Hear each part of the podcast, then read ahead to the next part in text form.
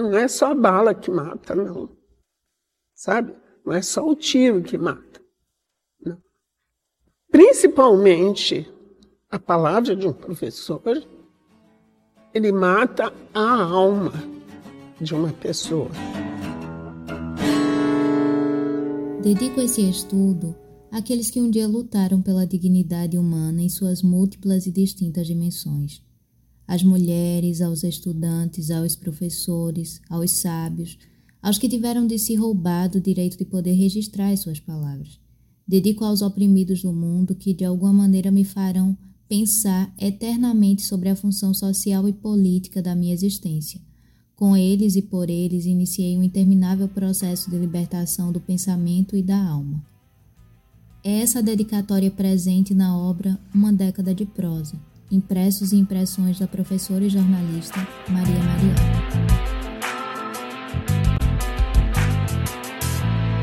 Não quero lhe falar, meu grande amor, das coisas que aprendi nos livros Quero lhe contar como eu vivi e tudo que aconteceu comigo. Eu comecei a pensar sobre a possibilidade de publicar um livro em 2018, quando localizei, perdidos nos acervos alagoanos, textos jornalísticos escritos pela professora Maria Maria. É curioso porque eu já conhecia essa personagem. Me parecia uma espécie de lenda na minha cidade de origem. As pessoas falavam sobre Maria Maria como a primeira feminista do lugar, como alguém que apoiou alguns projetos culturais pertinentes à organização citadina e como uma pessoa que estudava tanto e lia tão excessivamente os clássicos que havia se tornado uma espécie de dicionário ambulante. Ela era uma mulher leitora e isso me inspirava muito como adolescente. Era também uma pessoa que fugia das padronizações. Sabe, eu sentia vontade de ser parecida com ela. Eu lembro que quando estava na escola normal, eu senti vontade de escrever um trabalho de conclusão de curso colocando ela como objeto. Mas na época não existiam fontes. As pessoas falavam que todos os textos delas foram perdidos e que não havia forma de confrontar os depoimentos orais com documentos comprobatórios da sua existência. Os mistérios em torno dessa história me incomodavam muito, e claro que eu fui esquecendo deles, né, com, com as várias conturbações existentes nos, no, no fim do curso normal e no início da minha graduação em pedagogia. Mas quando comecei a escrever e a publicar textos sobre mulheres, essa personagem sempre me vinha à mente. Eu comecei a questionar se eram verídicos os comentários sobre aquela existência. Também me perguntava se os dicionários biobibliográficos até então existentes traziam dados verídicos. Os dicionários geralmente traziam as mesmas informações, diziam que Maria havia publicado no jornal Gazeta de Alagoas e destacavam a existência de dois ou três textos específicos. A leitura a eles, comparada aos dados postos em depoimentos orais, fez surgir na época a minha primeira hipótese. Maria não publicou no jornal Gazeta de Alagoas. Foi o questionamento a essa realidade pré-estabelecida que me levou à busca no Jornal de Alagoas. Conhecendo pouco da história desse periódico, eu imaginei que seria mais provável encontrar publicações da personagem nesse lugar específico. Eu fui então a uma das escolas nas quais Maria trabalhou e encontrei lá documentos que demarcavam o seu tempo de docente. Além disso, localizei também em um acervo documentos que comprovavam o tempo por ela passado na escola normal de Maceió. A comparação desses dados da, com datas específicas com os dados postos nos dicionários biobibliográficos me fizeram definir um recorte temporal para essa fase inicial da minha investigação. eu optei por analisar os jornais divulgados durante a década de 50.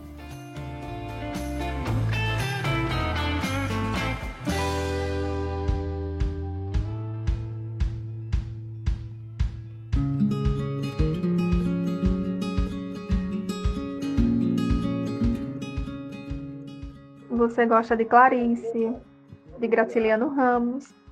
Falamos muito sobre Kafka, Saramago e outros tantos. Eram dias de leitura que retiravam a tortura de estar sós em meio a escuros cantos. Ingressamos em um planeta que poucos conseguiam notar, entre personagens e encantos que a leitura pode evidenciar. Eram dias de alegria em meio a tanta agonia de viver em um não lugar. Nosso, lugar, é onde, a paz está.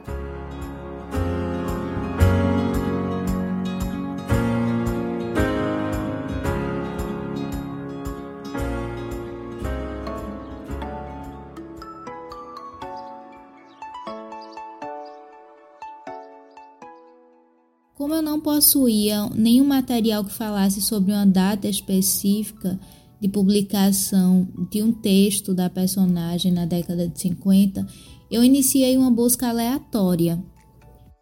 Optei por analisar os jornais de 1956 e, para minha surpresa, localizei uma crônica por Maria publicada. E essa crônica tinha por título Retrato do Brasil. Nesse texto eu conseguia indícios interessantíssimos. O primeiro era de que Maria havia sido incomodada com a condição de marginalização das pessoas pobres. E isso estava nesse texto e em vários outros que fui localizando com o tempo. Uma outra questão que esse texto me dizia era que ela havia circulado por vários gêneros textuais e um deles era a crônica. Depois, quando localizei produções de pessoas que falavam sobre ela e que a definiam como literata, eu entendi o porquê definiam como literata. E assim esse trabalho foi sendo feito como uma montagem de um grande e difícil quebra-cabeça. A história dela estava completamente perdida e eu conseguia contatar essa história a partir de uma escrita que estava espalhada pelos acervos alagoanos. Eu acabei chegando a, ao quantitativo de 57 textos publicados na década de 50, e aí esses 57 textos inicialmente foram colocados na obra Uma Década de Prosa, né? E eles falavam sobre, discutiam muitas questões que afetavam o interior de Alagoas, a capital de Alagoas, e eu percebi, né, e defendi a ideia de que ela estava fazendo uma espécie de escola por meio dos jornais. E aí eu entendo a escola a partir da, das ideias é, dos análises, né? Ela fez escola de tanto que falou sobre, sobre a União dos Palmares e denunciou a, a condição de miséria da, da cidade a partir desses textos jornalísticos.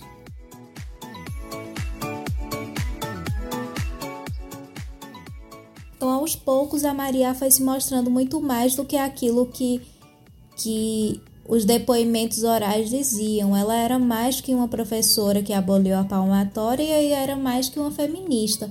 Ela era alguém que estava pensando a educação em um determinado lugar interferindo na educação desse determinado lugar. Maria estava, portanto, atuando no campo das ideias por meio dos jornais. E foi essa atenção às ideias educacionais da professora que fez surgir a obra Uma Década de Prosa.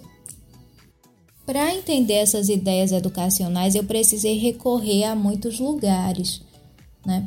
eu estava entendendo a personagem e estava tentando entender como ela me ajudava a perceber melhor a educação, sabe? Era um, um movimento duplo. Ela era uma defensora dos clássicos, que lia muito clássicos, que era considerado um dicionário ambulante de fato, porque havia lido muito, ao tempo que era uma pessoa que concordava com a, com a transformação dos métodos educativos que, que estavam sendo propagados na década, desde a década de 30 por meio da, da modernização do, da, da formação né, sugerida pelo Manifesto dos Pioneiros da Educação Nova. Esses textos publicados por ela, que eram muitos é, na década de 50, eles eram confrontados a todo momento com, com as percepções que as outras pessoas tinham dela e falavam por meio da imprensa e com tudo que demarcava esse tempo de formação da personagem. Né? Foi essa tentativa de análise que eu acabei fazendo na obra Uma Década de Prosa. Eu trouxe evidências da, da importância dessa personagem para Alagoas, para a história da educação de Alagoas. Eu apresentei o que essa personagem trouxe por meio da imprensa durante a década de 50. E eu mostrei bem pouco das redes de sociabilidade dela, do que as pessoas falavam dela a partir da imprensa, de como ela percebia as pessoas e de como ela tentava interferir na formação da juventude citadina da, que, naquele momento em específico. Como foi um texto escrito no fim da graduação e sozinha, é um texto que tem todas as marcas desse meu tempo de formação, sabe? Ele tem as, as imaturidades, tem um, um meu jeito próprio de expressão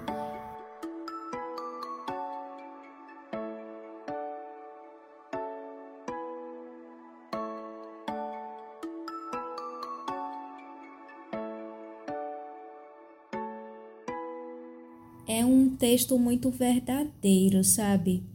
Porque em nenhum momento eu saio do, dele. É um texto que tenha as marcas de uma autobiografia também. Embora eu tenha me policiado muito para não cair em, em uma espécie de subjetivismo, né? Como bem aconselhava o próprio Carlo Ginsburg, eu seguia muito as orientações dele é, eu apareço no texto como alguém que, que está falando sobre os seus incômodos, que por sinal também eram parecidos com os incômodos da minha personagem. Eu acho que o encontro com Maria foi um encontro comigo também. E foi um encontro com o meu menóquio, né? Quem não gosta, quem não gostaria de ter um menóquio? Eu acho que a, a Maria, ela foi um pouquinho o meu, o meu menóquio. O menóquio estava perdido entre os documentos da Inquisição e a Maria estava perdida entre os alfarrábios de arquivos locais. Né? O encontro com ela, com os textos e com as leituras que ela me fazia escolher geraram a ideia para os três, três capítulos iniciais da obra Uma Década de Prosa. É interessante ressaltar que essa obra ela está dividida em dois momentos. No primeiro momento eu faço essa essa narrativa organizada em três capítulos e no segundo momento eu apresento a transcrição dos 57 textos que ela publicou na década de 50. Eu intitulo os capítulos, o primeiro capítulo como Fragmentos de uma trajetória entre achados e perdidos, o segundo capítulo entre origens e redes de sociabilidade, alfarrábios de uma trajetória, e o terceiro capítulo está intitulado como Magistério e Jornalismo na trajetória de Maria Mariá, indícios de uma escola de prosas. Cada capítulo é iniciado com uma epígrafe de minha autoria, e essa epígrafe é rememorada no momento final de cada capítulo. A ideia de criar uma epígrafe sempre quando escrevo um texto, ela surgiu porque eu percebi que isso me, me trazia uma inspiração. É a epígrafe que me ajuda, me impulsiona a iniciar o texto e é nela que eu me ancoro para finalizar a, a discussão. E veja que curioso. Diferente dos capítulos, o, o livro não tem uma epígrafe de minha autoria. Pera, eu falei que Maria havia sido meu menóquio. Mas seria um menóquio ou um Lima Barreto? Recordem que o escritor e jornalista Lima Barreto foi definido recentemente por Lilia Schwartz como um triste visionário. A República no Brasil é o regime da corrupção. Todas as opiniões devem, por esta ou aquela paga, ser estabelecidas pelos poderosos do dia. Ninguém admite que se divirja deles, e para que haja divergências, há a verba secreta, os reservados deste ou daquele ministério e os empreguinhos, que os medíocres não sabem conquistar por si e com independência.